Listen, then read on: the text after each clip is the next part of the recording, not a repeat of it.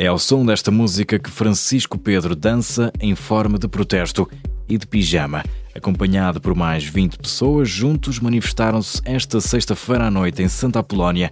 Reivindicam o regresso dos comboios noturnos internacionais que, por causa da pandemia, foram suspensos. Neste momento estamos cidade, numa cidade que é uma das únicas duas capitais europeias que não tem neste momento nenhuma ligação ferroviária internacional e é completamente absurdo falar-se em expansão de aeroportos neste momento quando nem sequer há uma ligação ferroviária internacional. Sobre a roupa escolhida para este protesto, Francisco Pedro defende que o pijama é a roupa certa para viajar de comboio durante a noite. É um comboio noturno, estamos prontos para embarcar no comboio noturno, é a melhor maneira que existe para viajar, é a maneira de longe mais ecológica para viajar ao estrangeiro.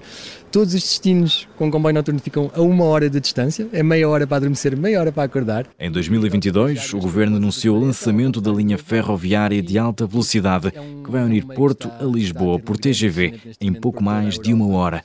Francisco Pedro elogia, mas quer mais. A prioridade é ferrovia, totalmente. Ou seja, a prioridade não é seguramente investir em aeroportos, a prioridade é repor aquilo que nos foi tirado, o serviço público ferroviário que nos tem sido roubado há décadas, é repor esse roubo. E enquanto os comboios noturnos internacionais não regressarem, Francisco Pedro e outros manifestantes vão continuar em protesto. Manifestações com muita música e, claro, de pijama.